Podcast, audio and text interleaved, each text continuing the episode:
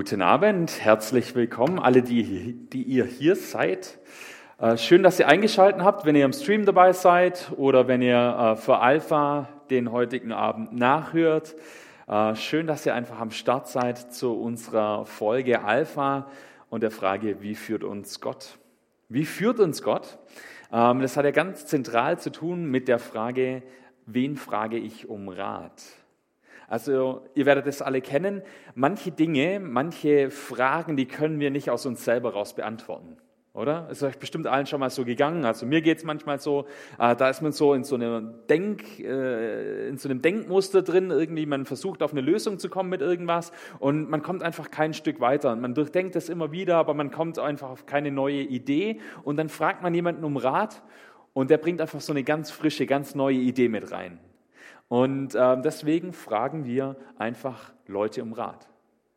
Und bei wichtigen Dingen, da fragt man natürlich wichtige Leute.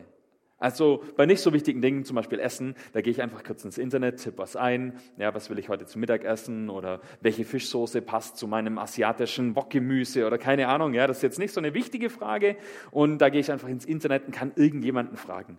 Aber bei wichtigen Fragen, da frage ich natürlich Leute, die mir wichtig sind. Ja, meine Freunde, enge Freunde vielleicht, Familie, meine Eltern, meine Frau. Ja, und so wird es euch einfach auch gehen. Also ich hoffe, dass es euch so geht. Ich hoffe, dass ihr Leute habt, die ihr um Rat fragen könnt. Und die Herausforderung in unserer Zeit liegt natürlich darin, dass wir in einer sogenannten Multi-Optionsgesellschaft leben. Also in einer Gesellschaft, wir haben so viele Optionen, ständig um uns rum. Es ist zum Verrücktwerden. Ja? Du gehst in den Supermarkt, willst Chips einkaufen und dann stehst du vor dem Regal und da gibt es gesalzene und ungesalzene und geriffelte und nicht geriffelte und welche in der Dose und welche in der Packung und welche mit Geschmack und Sondergeschmäckern. Und da gibt es ja Flips auch noch und die Pombeeren. Kennt ihr Pombeeren? Ich bin großer Freund von Pombeeren. Äh, und dann Salzstangen und keine Ahnung. Und du stehst vor diesem Regal und weißt halt nicht mehr, was du kaufen sollst. Und das ist ja eigentlich auch der Trick der äh, Lebensmittelindustrie. Die geben dir so viel Auswahl, dass du dann am Ende drei Packungen Chips kaufst, damit du auf jeden Fall glücklich wirst. Aber äh, diese Multi-Options-Situation, äh, die hat in unserem Leben eigentlich überall. Wir können heute machen, was wir wollen. Wir können heiraten, den wir wollen. Wir können ähm, den Beruf wählen, den wir wollen. Wir können einkaufen, was wir wollen. In jeder erdenklichen Hinsicht haben wir alle möglichen Optionen offen. Und ist ja auch gut so, oder? Also mir gefällt es auf jeden Fall. Und gleichzeitig äh, erweckt das eine große Unsicherheit. Die Entscheidungsfreiheit ist gut, aber wir haben ständig Angst, auch was zu verpassen. Also meine Generation, ich weiß nicht, äh, die Älteren von euch, ihr seid vielleicht fester im Leben, ja, und sagt, nö, eins wird sich entschieden und gut. Aber meine Generation, wir haben Angst, was zu verpassen. Ich auch. Ich halte mir ständig alle Optionen offen. Also ganz tief in mir drin ist es so, ich habe gelernt, auch Entscheidungen zu treffen. Aber ich persönlich als Mensch, als Privatperson, ich halte mir super gern alle Entscheidungen offen. Ähm, die, die mich besser kennen, die wissen das. Weil mir, weil ich Angst habe, was zu verpassen. Und es zieht sich durch das ganze Leben. Das ist bei kleinen Entscheidungen so, bei großen Entscheidungen so und das ist fürs ganze Leben so. Wir haben Angst, den Sinn zu verpassen in unserem Leben irgendwie vorbeizuschießen am Ziel. Und es gibt so ähm, ein Sprichwort oder es gibt so das, was man so sagt. Ähm, es gibt zwei bedeutende Tage in deinem Leben. Der Tag, an dem du geboren wirst und der Tag, an dem du rausfindest, warum du geboren wurdest. Ich habe den Drücker vergessen. Christoph, kannst du für mich weiterdrücken? Ähm, äh, Epheser 2, Vers 10. Dort steht, in Jesus Christus sind wir Gottes Meisterstück. Er hat uns geschaffen, dass wir gute Werke tun.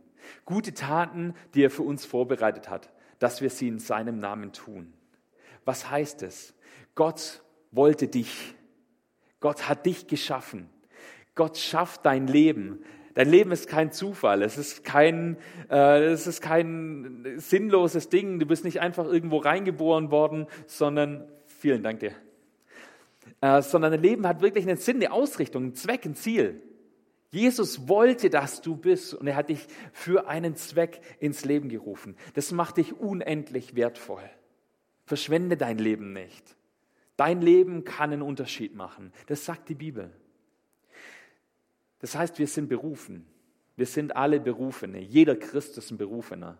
Also Berufung, das ist ja so ein Wort. Ne? Ich weiß ja jetzt gar nicht, ob Nichtchristen damit überhaupt was anfangen können. Aber es heißt ja, dass Gott für uns was vorhat, dass er für uns für eine Aufgabe beruft. Und berufen ist jeder Christ. Jeder von uns ist berufen, egal wie jung, egal wie alt. Und es gilt nicht nur für Pfarrer oder Missionare oder sonst wen. Jeder hat eine Berufung. Ähm, und das können auch Fehler nicht ändern. Das können auch falsche Entscheidungen nicht ändern. Auch wenn du auf die Schnauze geflogen bist, auch wenn du dich schon oft falsch entschieden hast, auch wenn du schon alt geworden bist und sagst, ja, jetzt noch mal irgendwie anfangen, nach meiner Berufung zu fragen. Nein, es spielt gar keine Rolle. Frag ruhig danach, denn du bist berufen von Gott. Und da kann nichts was dran ändern. Für mich war Berufung immer so ein hohes Wort und ich will euch diese Angst nehmen. Ja? Also für mich war es immer so, da haben die Leute erzählt, ja, mein Berufungserlebnis und dann habe ich das und das erlebt und dann wusste ich, ich soll als Missionar nach Afrika gehen oder dann wusste ich, ich soll nach Liebenzell zum Studieren gehen und ich hatte sowas nie. Also ich habe oft hinterher Gottes Führung erlebt, aber so eine Berufung in dem Sinn, ich kann mich da jetzt nicht an einzelne Ereignisse erinnern oder an ganz wenige, sagen wir es mal so. Und trotzdem ist es am Ende eine Entscheidung, die wir gehen und ein Weg, den wir mit Gott gehen. Und egal, ob wir Fehler, also, und dabei ist es egal, ob wir Fehler machen. Es ist egal, ob wir versagen, egal, ob wir der Berufung auch immer gerecht werden. Das spielt gar keine Rolle. Nelson Mandela hat mal gesagt, das Größte, was man erreichen kann, ist nicht nie zu straucheln, sondern jedes Mal wieder aufzustehen. Ja, versteht ihr, was er sagen will? Das Größte, was man erreichen kann, ist immer wieder aufzustehen.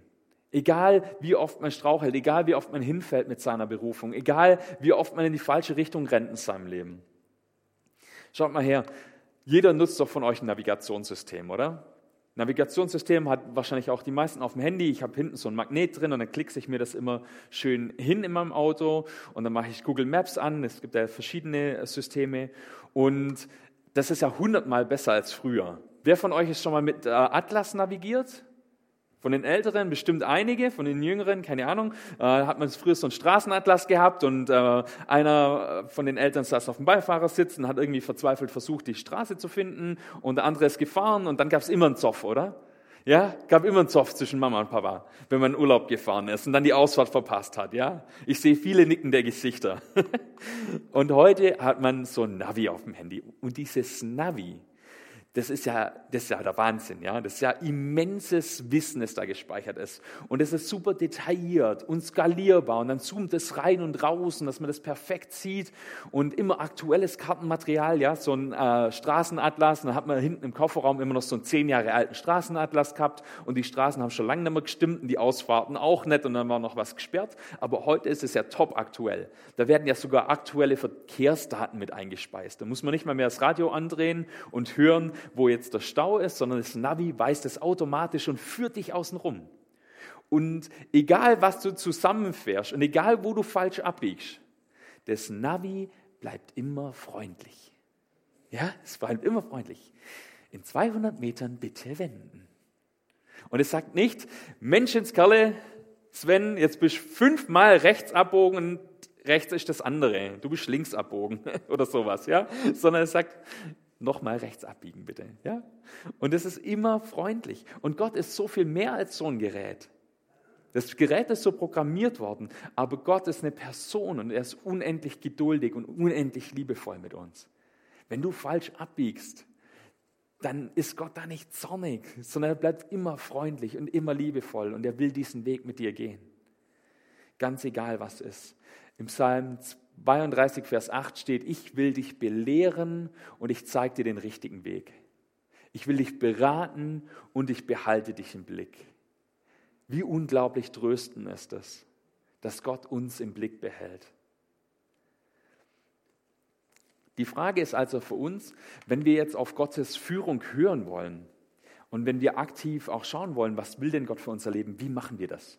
Wie redet Gott zu uns? Wie kann Gott zu uns reden? Ähm, und das ist wie eine Beziehung. Ich habe das schon ein paar Mal hier gesagt. Also unser Verhältnis zu Jesus ist ja wie so eine, wie so eine Freundschaft, wie so eine Beziehung, wie vielleicht auch eine Partnerschaft. Und da redet man miteinander und Gott redet zu uns. Und die Frage, wie gesagt, wie tut er das? Wie können wir Gott hören? Und da gibt es fünf Wege, die ich euch heute vorstellen will. Ich will Gott nicht auf diese fünf Wege beschränken. Gott kann auf viel, viel mehr Weisen noch reden. Aber es gibt so fünf Hauptwege, ja, die ich euch heute mitgeben will. Weg 1. Gott redet durch sein Wort. Im Psalm 119, Vers 105, wusste gar nicht, dass es Psalme mit so vielen Versen gibt, steht, Dein Wort ist eine Leuchte vor meinen Fuß und ein Licht auf meinem Weg. Dein Wort, ja, das Wort Gottes zeigt uns den Weg, zeigt uns, wo wir langlaufen können. Die Bibel ist Reden Gottes und es ist der Hauptweg, wie Gott spricht. In der Bibel redet Gott von seinem Plan mit der Welt, von seiner Liebe, von seinem Herz für uns. Er redet von seinem Plan für dein Leben. Da steht, wie er eine Beziehung führen möchte mit dir, dass du eine Beziehung zu ihm haben kannst und dass du aus dieser Beziehung heraus, aus dieser neuen Liebesbeziehung heraus ein Leben auch für andere führen sollst und kannst. Und dann sind es oft Kleinigkeiten, die den Unterschied im Leben machen können. Und in uns wächst dann dieser Wunsch, dass unser Leben, dass wir Jesus immer ähnlicher werden. Durch die Bibel wissen wir, dass Gott gute Werke für uns geplant hat. Wisst ihr, wir sind nicht gerettet, weil wir Gutes tun, sondern wir sind gerettet, um Gutes zu tun.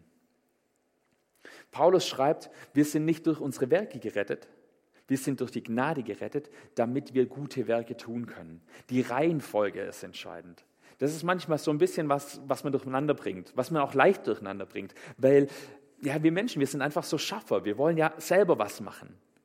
Wir wollen selber irgendwie einen Anteil dran haben. Wir wollen selber uns irgendwie retten und aus, aus dem Schlamassel rausziehen. Ja, kleine Kinder wie große Männer ja, oder Frauen. Wir alle wollen selber schaffen. Aber Paulus sagt, nur Jesus kann uns retten.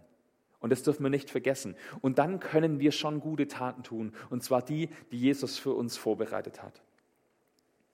Und da hat Gott Dinge in unser Leben gelegt, Werke schon vorbereitet für uns ganz persönlich, die wir tun können. Der zweite Punkt, wie Gott uns, äh, zu uns reden kann, ist durch seinen Geist.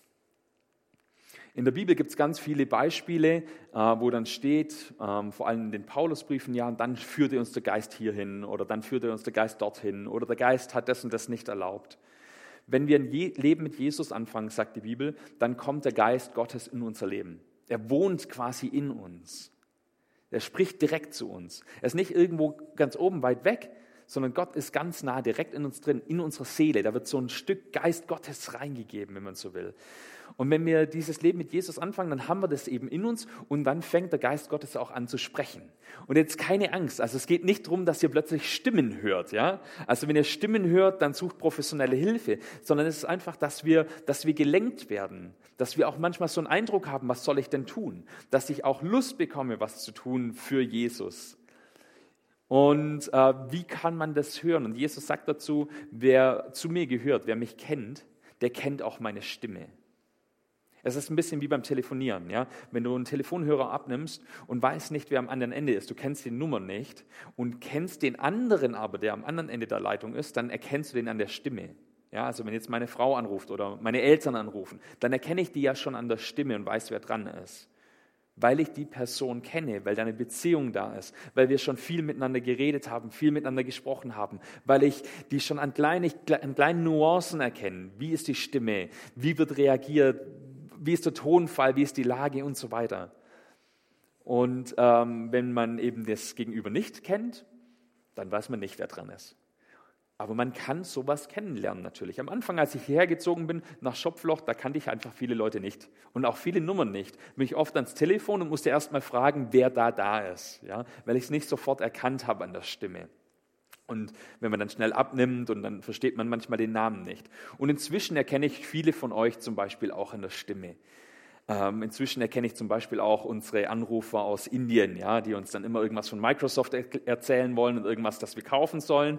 Und dann weiß ich schon immer, wer das ist und ähm, kann dann auch wieder fröhlich auflegen. Ja. Aber sowas muss man einfach lernen. In Philippa 2, Vers 13 steht, und doch ist es Gott allein, der beides in euch bewirkt. Er schenkt euch den Willen und die Kraft, ihn auch so auszuführen, also den Willen auch so auszuführen, wie es ihm gefällt. Das ist der zweite Aspekt. Gott legt auch einen Wunsch, etwas zu verändern, etwas zu tun für sein Werk in uns hinein. Und das ist richtig cool. Also ähm, es geht ja, wie gesagt, auch nicht immer darum, dass wir alles machen, auch vor allem nicht um gerettet zu werden, sondern es geht darum, dass Gott Werke für uns vorbereitet hat. Und den Wunsch, die zu erfüllen, der muss auch nicht aus uns rauskommen. Den schenkt Gott mit seinem Geist, äh, ist quasi so ein Bonus, den wir dazu bekommen. Und da kann es schon zu interessanten Wünschen dann kommen, die wir so gar nicht vorhergesehen haben. Also mein Wunsch war es jetzt nicht, von klein auf Prediger zu werden. Ja, oder nach Liebenzell zu gehen. Weiß nicht, ich konnte mir das lange nicht vorstellen. Und irgendwann ist aber dieser Wunsch gereift. Ähm, ich habe es schon ein, zwei Mal gesagt. Also am Anfang war es jetzt auch nicht so mein Wunsch, nach Schopfloch zu kommen. Das war einfach was, was ich mir nicht so vorstellen konnte. Und dann ist das aber in mir gereift. Also das habe ich richtig gemerkt. Am Anfang habe ich das, wie gesagt, für eine Sache gehalten, weiß ich nicht, als ein skurriler, eine skurrile Idee äh, von meinem Vorgänger. Und dann ist es aber gewachsen und es hat mich nicht losgelassen. Und Gott hat diesen Wunsch in mich hineingelegt, tatsächlich hierher zu kommen. Und dann habe ich eine Bewerbung geschrieben, habe die abgegeben, bin dann mal gekommen in Leitungskreis in BLK, habe mich da vorgestellt und äh, jetzt bin ich hier. Ja? Und es hat Gott in mich hineingelegt. Und es ist immer auch eine beidseitige Kommunikation. Ja? Ich zeige euch das mal, Apostelgeschichte 13 ab Vers 1 bis Vers 3. In der Gemeinde von Antiochia gab es damals folgende Propheten und Lehrer. Barnabas und Simeon, genannt Niger, Lucius und Cyrene und Manaen, der zusammen mit den, dem Vierfürsten Herodes aufgewachsen war, und Saulus. Und als sie mal wieder, als sie einmal für einige Zeit fasteten und sich dem Gebet widmeten, sprach der Heilige Geist, stellt mir doch Barnabas und Saulus für die Aufgabe frei, zu der ich sie berufen habe. Nach einer weiteren Zeit des Fastens und Betens legten sie ihnen die Hände auf und ließen sie ziehen. Und ihr seht, da ist die Kommunikation beidseitig. Die beten, die treten vor Gott, die fasten, ja, das ist so unser Part, den wir machen können, und Gott antwortet. Und dann antworten sie wieder und beten weiter und fasten weiter. Also es ist eine lebendige Kommunikation. Was heißt das für uns? Es heißt, wir sollen nicht nur reden, nicht nur aktiv sein. Also das ist super, wenn ihr das tut. Betet viel, betet so viel, wie ihr könnt. Aber hört auch mal, ob Gott euch was sagen will. Werdet mal ruhig, horcht mal noch rein, was will der Heilige Geist euch sagen. Ist vielleicht für euch irgendwas dran? Ist ein neuer Lebensabschnitt dran? Ist da vielleicht irgendwas, was ihr tun könnt, tun wollt, was der Heilige Geist euch aufs Herz legt? Nehmt auch einen Stift zur Hand, schreibt mal mit. Und dann prüft einfach auch Dinge. Und dann kann man so ein bisschen abprüfen, kann man ein bisschen abwägen, weil manchmal tauchen ja so Gedanken auf und dann weiß man nicht so sicher, kommt der jetzt von mir oder ist das Gottes Wille? Ja, und dann kann man sich das mal aufschreiben und kann mal mit ein bisschen Abstand sehen, weil die Gefahr ist halt schon, äh, es gibt bei all diesen Dingen auch Gefahren. Und hier ist die Gefahr zum Beispiel, dass man den eigenen Willen oder die eigene Überzeugung projiziert und sich das halt schön redet, sich das einredet. Ja, jetzt ist bestimmt Gottes Wille, dass ich das und das tue, obwohl es mein eigener Wille ist. Ja, also da ein bisschen vorsichtig zu sein, das auch mal abzugleichen, was lese ich in der Bibel, ähm, passt es zu Gottes Willen, passt es zu der Gesamtschau, wie ich Gott wahrnehme in der, in der Bibel. Ähm, vielleicht auch mal jemand anderen um Rat fragen. Und das sind wir schon bei Punkt 3. Wie kann Gott zu mir reden? Und zwar durch andere Christen es ist immens wichtig, Kontakt zu halten. Kontakt, aktiven Kontakt zu anderen Christen zu halten. Und es ist jetzt, im Moment ist es schwierig. In Corona-Zeiten ist der Kontakt einfach eingeschränkt.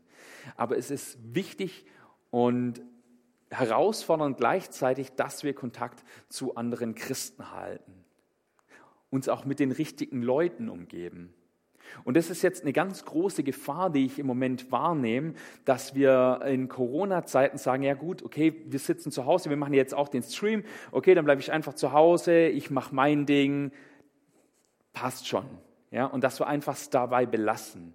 Der Kontakt zu anderen Christen ist immens wichtig. Warum? Weil andere Leute immer ein Korrektiv sind. Und es sind zurzeit einfach auch wahnsinnig viele ich nenne es mal spektakuläre Theorien im, in Umlauf, was Corona angeht, äh, wie das zu sehen ist, ähm, äh, ja, wie das alles mit der Regierung ist und so weiter. Und da ist Zeug in Umlauf, das lässt mir die Nackenhaare steil aufstehen. Und das ist einfach wichtig, sich auch mit anderen auszutauschen, weil sonst entsteht das, was wir auch sonst in der Gesellschaft Echokammer nennen. Wenn ich immer nur meine Theorien höre, wenn ich immer nur auf manche Leute höre, wenn ich immer nur in die Extreme schaue, dann wird es schwierig und dann wird es gefährlich.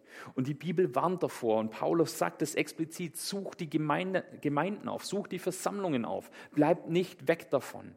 Lasst euch auch korrigieren, lasst euch auch mal was sagen. Wir müssen diskutieren, das ist keine Frage. Wir müssen manche Sachen diskutieren. Wir müssen schauen, okay, was passt zusammen, was ist gut, schlecht für uns, was macht auch die Regierung. Also völlig klar, wir können viele Sachen diskutieren. Aber wenn ich mich komplett zurückziehe und immer nur für mich bleibe und meine Sachen lese und nicht mehr korrigierbar bleibt, nicht mehr gesprächsfähig bleibt, dann kann das schwierige Auswirkungen haben. Dann kann es für mein Glaubensleben schwierige Auswirkungen haben. Und es war schon immer so, das war auch zur Zeit von Paulus schon so, dass es da einfach Einzelne gab, die dann mit neuen Lehren gekommen sind. Und das perfide ist ja und war damals schon, ähm, dass das alles ähnlich ist zu dem, was Paulus schon gepredigt hat. Und Paulus sagt es dann auch. Und er sagt, das, ist, äh, das sind Leute bei euch unterwegs, ähm, vergleicht das doch mal mit dem, was wir gesagt haben, mit der Freiheit, die wir euch von Jesus mitgebracht haben. Passt es zusammen? Und es sagt es ganz eindeutig, das sind Leute unterwegs, die falsche Lehren verbreiten. Das hört sich alles ähnlich an, ist aber nicht das Gleiche. Das sind einzelne Sachen und die wollen euch wieder in die Gefangenschaft der Sünde zurückführen. Und ihr müsst einfach in die Gemeinde gehen, ihr müsst Austausch mit anderen Christen haben, das ist essentiell wichtig. Und das Gleiche passiert jetzt auch. Und das Gleiche passiert auch aktiv, dass dann gesagt wird, okay, wir treffen uns nur noch in Kleingruppen, wir treffen uns nur noch im Hauskreis, wir treffen uns nur noch ähm, im, im, Jugendbund oder keine Ahnung. Ja? Also solche Sachen gibt es, Leute, die alleine bleiben oder in einer kleinen Gruppe. Und da ist es immer schwierig, weil die Masse des Korrektivs einfach fehlt. Es ist wichtig, dass wir uns mit den richtigen Menschen umgeben und dass wir Kontakt haben. Denn der Heilige Geist, der redet ja nicht nur zu mir der redet ja auch zum anderen. Und er hat ja vielleicht zum anderen was zu äh, dem, dem anderen sagt er was vielleicht, was, was mir weiter, weiterhelfen soll. In Sprüche 12, Vers 15 steht dazu, ein Dummkopf, und ich weiß, das ist jetzt ein bisschen eine krasse Aussage, aber ich habe die da nicht reingeschrieben, ein Dummkopf hält alles, was er tut, für recht, doch ein Weiser hört auf Rat. Es ist weise, um Rat zu fragen. Es ist weise, sich auszutauschen. Es ist weise, sich auch was sagen zu lassen. Ich meine, spricht da auch doch nichts dagegen. Ja, dass wir zusammenkommen, dass wir diskutieren, dass wir vielleicht auch unterschiedliche Meinungen haben. Also ich bin vollkommen auch gegen ähm, Scheuklappen, ja, dass wir nur eine Meinung zulassen oder sonst irgendwas. Wir müssen diskutieren. Wir müssen auch zusammenkommen und, und Themen diskutieren. Ähm, und am Ende des Tages ist es ja trotzdem meine Entscheidung. Ich kann mich doch auch anderen Meinungen aussetzen und am Ende selber entscheiden, in meiner Verantwortung vor Gott. Da spricht doch gar nichts dagegen. Also warum sollte ich mich zurückziehen? Es ist immer noch unsere Entscheidung, aber es hilft, die richtigen Berater zu haben. Und die Frage, wie kann man sich sicher sein? Wie kann ich mir sicher sein, dass mein Gegenüber ein guter Ratgeber ist und mich nicht wegführen will von Jesus? Paulus sagt, teste die Geister. Teste das. Schau nach, ob das von Gott ist. Schau, ob das mit der biblischen Lehre übereinstimmt. Und zwar nicht mit einzelnen Versen. Ich habe das neulich schon mal gesagt, als wir es von der Bibel hatten. Wie lese ich die Bibel? Und da habe ich zu euch gesagt, man kann sich natürlich einzelne Verse rauspicken. Und damit kann man alles begründen. Man muss immer im Gesamtkontext sehen. Passt es zur biblischen Lehre in ihrer Gesamtheit? Passt es zur biblischen Lehre von einzelnen Büchern, was ich da lese oder was dort verbreitet wird, was mir der andere sagt? Ähm, passt es zu dem, wie ich sehe, dass Gott ist? Passt es zu einem liebevollen Gott? Passt es zu Christus, zu der Freiheit, zu der Christus uns berufen hat? Und die Gefahr sind eben, ist eben, dass man ähm, auf schlechte Ratgeber hört. Und die ist heute präsenter denn je. In 1. Johannes 4, Vers 1 steht, ihr Lieben, glaubt nicht jedem, der behauptet, er sei mit Gottes Geist erfüllt, sondern prüft, was er sagt, ob es wirklich von Gott kommt.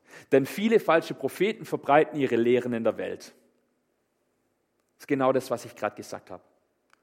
Prüft, ob das von Gott kommt. Prüft übrigens auch alles, was ich sage. Ja, also gebt nicht euren Verstand an der Türe ab, sondern kommt hier rein, nehmt eure Bibeln mit, ja, drückt mal auf Pause, kurz online schauen, bibelsurfer.de oder so, da kann man sich verschiedene Übersetzungen anzeigen lassen, schauen, stimmt es überhaupt? Steht es tatsächlich in 1. Johannes 4, Vers 1? Oder hat sich das Sven was ausgedacht? Ja? Also ähm, überprüft sowas, schaut auch, ob das stimmt, was ich sage. Ich bin ja auch nicht unfehlbar. Ich ja, bin ja nicht Jesus. Äh, immer wieder nachfragen, immer wieder kritisch bleiben. Und das sind wir auch schon äh, beim nächsten Punkt. Wie kann ich auf Gott hören? Durch meinen Verstand. Den Verstand soll man nicht an der Garderobe abgeben, nicht an der Tür abgeben. In 2. Timotheus 2, Vers 7 steht, denke über meine Worte nach, denn der Herr wird dir an all diesen Dingen das nötige Verständnis geben. Der Verstand, den hat uns Gott geschenkt. Der ist von Gott geschenkt. Wir dürfen nachdenken, wir dürfen reflektieren, wir dürfen unser Wissen erweitern. Das ist eine gottgegebene Gabe. Wir sollen nachdenken und unser Denken auch von Jesus prägen und verändern lassen. Wir sollen nicht aufhören zu denken. Das ist manchmal meine Befürchtung, dass wir manchmal viel zu wenig nachdenken, viel zu wenig reflektieren. Viel reflektieren, viel nachdenken. Wie gesagt, viel diskutieren auch. Ähm, offen bleiben da dafür, sich nicht zurückziehen ähm, vernünftig sein. All das sind Dinge, die uns Jesus schenkt. Und da helfen die einfachsten Dinge, Pro-Kontralisten. Ja? Einfach mal zu schauen, okay, ähm, wenn ihr zum Beispiel sowas denkt, wenn ihr euch Sorgen macht, okay, Corona, das könnte das Ende der Welt sein, einfach mal zu schauen, okay, was steht denn in der Bibel drin, die Sachen rausschreiben, ja, ähm, sich mal einen Kommentar kaufen und dann mal schauen, Offenbarung oder die Endzeit stellen, was steht denn da, wie könnte das gemeint sein, wie könnte es ausgelegt sein, vielleicht auch eine breite, breite Bandbreite sich anschauen. Ich habe geguckt, wo ich hergekommen bin, ein Wuppertaler Kommentar, ja, bin ich ein großer Fan davon, weil preis-leistungstechnisch super Sache, richtig breites Teil für unter 200 Euro zu haben. Da könnt ihr richtig viel nachlesen und auch mal schauen, was sagen denn da andere Leute dazu? Was haben die denn für gute Ideen? Ähm, genau, wo war ich? Pro-Kontralisten, genau. Ähm, wenn ihr euch da Sorgen macht, dann schauen, was steht in der Bibel drin. Was spricht denn dafür, was spricht denn dagegen, ähm, dass es sich bei Corona um äh, die Endzeit handelt. Ähm, und dann kann man ja mal gucken, mal Kästchen machen, mal schauen, ein bisschen aufschreiben. Und es gilt ja natürlich auch über Corona hinaus. Ich rede jetzt viel, ich habe mich ein bisschen auf das Corona-Thema fixiert heute. Aber es gilt natürlich auch für jede andere Lebenssituation. Was spricht denn dagegen, nochmal den Beruf zu wechseln? Was spricht denn dafür? Was spricht denn dagegen, ähm, in Rente zu gehen oder noch mal ein paar Jahre zu arbeiten? Also wenn ihr die Wahl habt überhaupt.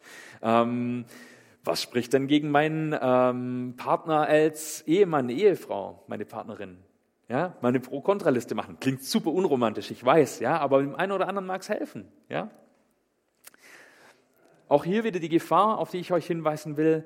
Äh, die Gefahr ist einfach, dass wir vielleicht auch manches verpassen. Nicht alles ist logisch, was Gott von uns möchte. Ja? Manchen Sachen können wir nicht mit Logik auf die, auf die Spur kommen. Also nur Logik zu verwenden, ist auch nicht das Gelbe vom Ei. Manchmal widerspricht uns die Vernunft oder genau der Entscheidung, die wir treffen, weil wir meinen, sie kommt von Gott. Manchmal stehen uns da Sorgen im Weg, die uns die Sicht vernebeln. Also das kann alles sein. Nur Vernunft ist vielleicht manchmal nicht genug. Das kann sein. Also bleibt auch für diese besonderen Führungen Gottes offen. Aber grundsätzlich, Verstand ist ein ganz großes Thema, ähm, wie Gott zu uns reden kann. Und fünftens, ich habe gesagt, fünf Punkte heute, durch äußere Umstände. Sprüche 16, Vers 9. Das Herz des Menschen plant seinen Weg, aber Jahwe lenkt seinen Schritt. Ja, wir glauben, dass Gott souverän ist. Er macht Dinge möglich, auch wenn sie noch so unwahrscheinlich sind. Manchmal tun sich einfach unwahrscheinliche Türen auf oder zu. Ähm, manchmal sieht man das auch erst im Nachhinein. Also bei mir war es oft im Nachhinein. Da habe ich gemerkt, wie sich Umstände so angepasst haben, dass ich diese und jene Entscheidung getroffen habe. Plötzlich war hier oder da eine Arbeitsstelle offen oder plötzlich haben wir hier eine Wohnung gefunden und äh, sind dann nach Stuttgart gezogen. Ja, also nicht hier, sondern in Stuttgart war, war eine Wohnung für uns frei und dann sind wir dorthin umgezogen und so. Also das ist manchmal was, was man erst im Nachhinein ähm, so richtig erkennt. Aber so kann Gott auch führen. Ähm, es kann sein, dass Gott dich für was ruft, für eine neue Aufgabe und dir dann die nötigen Mittel dazu gibt. Manchmal gibt Gott auch besondere Gaben. Ja? Ähm, auch das steht in den, in den Briefen von Paulus drin, dass, dass er sagt, äh, Gott begabt die Leute auch zu bestimmten Aufgaben. Und das ist vielleicht was, was du vorher noch gar nicht so konntest, was gar nicht so in deinem Repertoire war. Im Psalm 37, Vers 5 steht, lass Jahwe dich führen, vertraue ihm, dann handelt er. Wir setzen also ein Vertrauen voraus und hoffen oder vertrauen darauf, dass Gott handelt. Da können wir Gott die Entscheidung anbefehlen. Und manchmal können wir ihn sogar herausfordern und ihm das sagen. Hey, ich gehe jetzt einfach diesen Weg. Ich sehe nicht, dass du mir was sagst, dass du mir was aufs Herz legst. Okay, ich habe da jetzt mehrere Möglichkeiten, ich gehe diesen Weg. Wenn du nicht willst, dass ich das und das tue, dann mach diese Türe einfach zu. Habe ich auch schon gemacht, habe ich gesagt. So, ich entscheide mich jetzt einfach. Und steuer du das durch äußere Umstände. Und da dürfen wir Jesus einfach auch herausfordern und ihm das anbefehlen.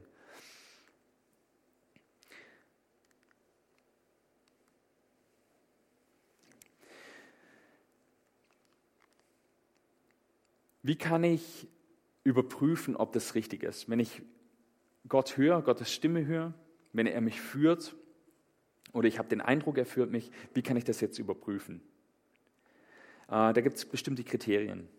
Ich sage euch mal drei, aber auch da, wie gesagt, ich will das nicht auf diese drei beschränken, aber drei wichtige Sachen.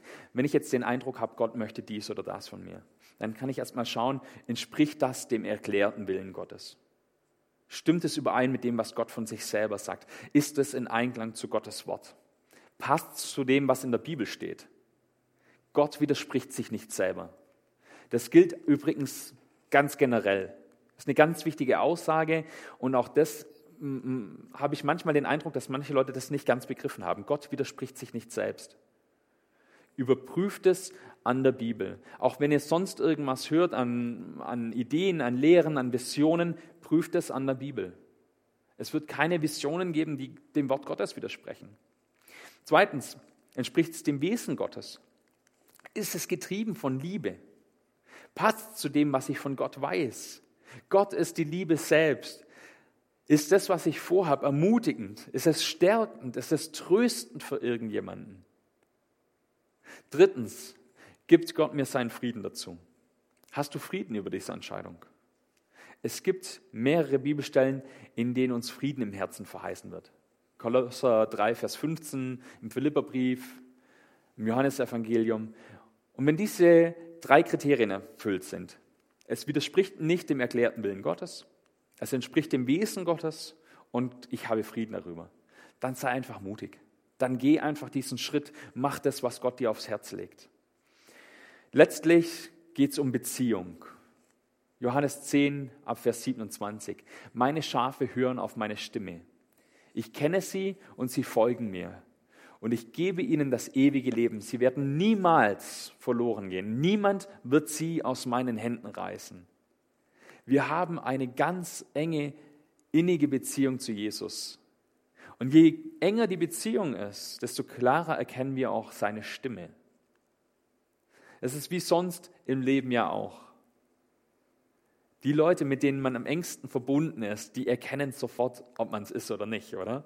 Ja, so ein bisschen diese Geschichte vom, vom Wolf und den sieben Geißlein. Ja? Äh, wenn ich, das war jetzt ein schlechtes Beispiel. Äh, Ich nehme ein anderes Beispiel, also wieder meine Frau, ja. Also die erkennt mich einfach, die kennt mich an meiner Stimme, die würde mich an meinem Fahrstil erkennen, die würde mich an meinem Genörgel erkennen, ja, an, an vielen Dingen würde sie mich erkennen, weil wir uns einfach schon so lange kennen und weil wir uns so intensiv kennen. Und dann dürfen wir Vertrauen schenken. In Römer 8, Vers 28 steht, wir wissen aber, dass Gott denen, die ihn lieben, alles zum Guten mitwirken lässt. Und ich finde das einen herausfordernden Spruch den herausfordernden Vers, weil der ist nicht immer einfach. Und ja, ich tue mich schwer mit dem Vers manchmal. Weil wenn der nur so dahingesagt ist, dann ist der ziemlich platt, finde ich. Oder? Weil es gibt schon Situationen im Leben, die sind halt nicht so einfach. Und da sieht man das nicht sofort, dass Gott alles zum Guten wirken lässt. Aber im Rückblick kann auch Jesus schwere Situationen nutzen. Er kann auch unsere schlimmsten Fehler nutzen fürs Gute. Das ist nicht immer einfach. Das Leben ist herausfordernd und wir machen Fehler und wir fahren einfach manchmal Dinge gegen die Wand und manchmal sogar unser ganzes Leben gegen die Wand. Aber Gott hat Gutes für uns im Sinn und er wird uns nicht fallen lassen und er wird am Ende auch für dich alles zum Guten wenden. Mit Jesus macht dein Leben Sinn und es hat Auswirkungen auf die Ewigkeit. Amen. Ich möchte gerne noch beten. Herr Jesus, vielen Dank, dass du bei uns bist. Danke, dass du ja nicht nur uns gerettet hast, irgendwie nicht, dass du uns nur rausgezogen hast aus der Sünde, sondern ja, dass du jetzt unser Leben einfach mitgehen willst. Danke, ja, dass es, dass wir nicht perfekt sein müssen, dass es nicht den perfekten Plan gibt, den wir erfüllen müssen, sondern dass du immer wieder an Abzweigungen bei uns bist. Und das Wichtigste ist, dass wir mit dir gehen, dass wir dich mitnehmen und nicht die Frage ist, ob wir die perfekte Entscheidung jedes Mal treffen. Danke, dass dein Interesse an uns so groß ist. Herr Jesus, möchte ich für jeden bitten, der heute hier ist, für jeden, der eingeschalten hat, heute oder an irgendeinem anderen Tag, dass du ihm, dass du ihr das zeigst, dein Geist ganz lebendig sein lässt, dass man es spürt, dass du in uns wohnst, dass wir ab und zu einfach diese klaren Momente haben, wo wir das ganz eindeutig wissen und ab und zu diese Momente haben, wo wir ganz eindeutig wissen, wo das Feuer in uns brennt und wir wissen, was dein Wille ist. Dass wir alle zum Segen werden können für andere. Amen.